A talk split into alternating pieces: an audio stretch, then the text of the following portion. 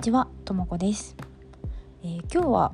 ですね、私のちょっと過去のお話をしていこうかなと思っております。で、まあ、知っている人は知っているお話なのだけれども、まあ、過去ですね、私24歳の時に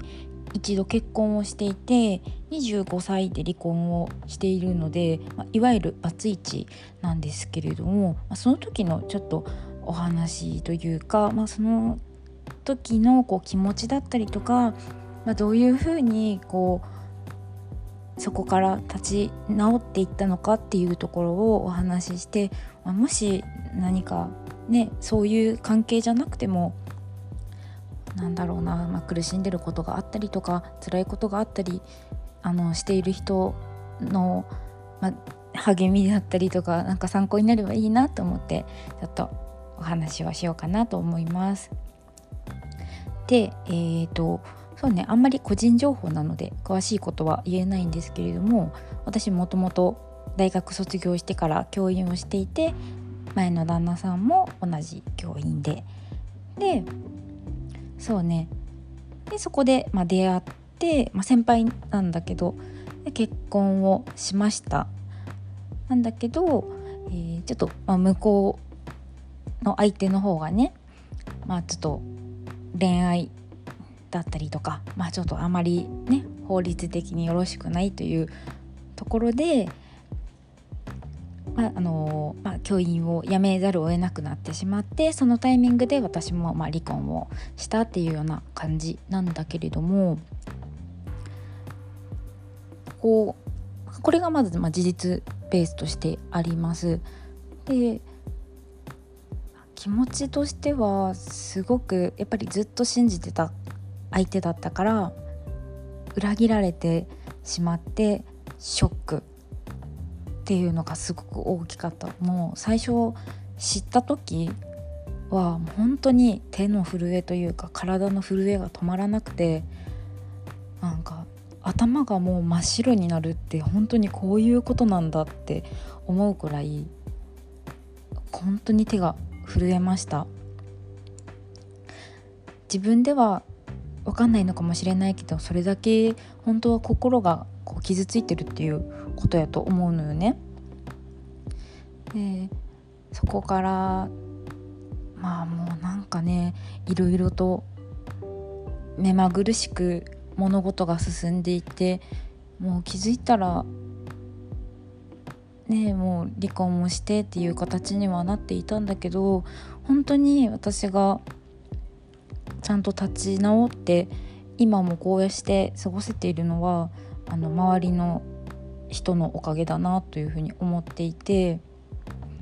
それこそ最初にねあのそういうことが分かった時にもうパニックになっちゃってあの父親に連絡したんだけれども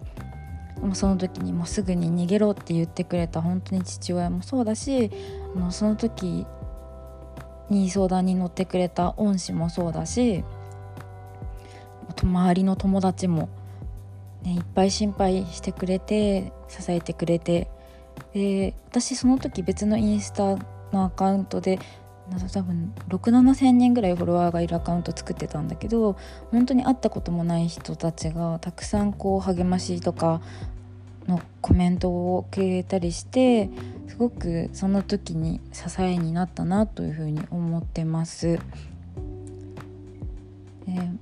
本当にやっぱり裏切られるっていうのは辛いことだけどそれでもやっぱり人は生きていかなければいけないし、まあ、もがきながらなんとか立ち直ってでその年のもう秋ぐらいには次の会社のパーソルに入ることができてっていう感じなんですけどそうだな。まあ人は多分思ったよりも傷つきやすいしでそこからでも這い上がる力もすごく強いなと思っててもうそれを支えてくれる人がやっぱりいるからこそできることであって絶対に一人では生きていけんしだから改めてやっぱそのことを思い返すたびに周りの人に感謝して周りの人にたくさんたくさんこう自分のできることをやりたいなっていう風に強く感じて過ごしてます。未だにやっぱり夢に出てきたりして本当にやっぱりトラウマだしうんなかなかそこは癒える傷ではないけれどこれからねあのゆっくり、えきっと年齢を重ねていけばもうそれよりもたくさん幸せなことに出会える人生が待ってるだろうからきっとたくさんたくさん塗り替えてずつ薄まっていくんだろうなっていう風な気がしてますそうだね、まあ、前の旦那さんはきっとここの人生ではたくさん課題を抱えて生きていくんだろうけどまあそれもまた人生かなというふうに思ってます。ね。立ち直る立ち直るっていうところ何を思って立ち直るかっていうところはちょっと分かんないんだけどそうだなでも支えてくれる人がいる限りなんと人は生きていけると思うので大丈夫じゃないかなと思って日々過ごしてます。まあ、たらればになるけどもし自分がそのまま離婚せずにいたらとかもし教員を続けてたらとかもしもう地元の宮崎に帰ってまた違う仕事をしてたらとか考えるけどやっぱり今の人生が一番よくってでもその時の自分にしかその選択ってできないものじゃないですか。でそれってやっぱりその時その時で自分がベストを選んでるってことやからきっとその時を一生懸命生きていたら自然と全部ベストな方向で選択していけるんじゃないかなっていうふうに思ってる次第でございます。はい、ちょっと今日は長くなってしまったんですけれども、まあ、最後まで聞いていただいた方ありがとうございました。またちょっと深い話もしていければなと思いますので引き続き聞いていただければ嬉しいです。それではまたね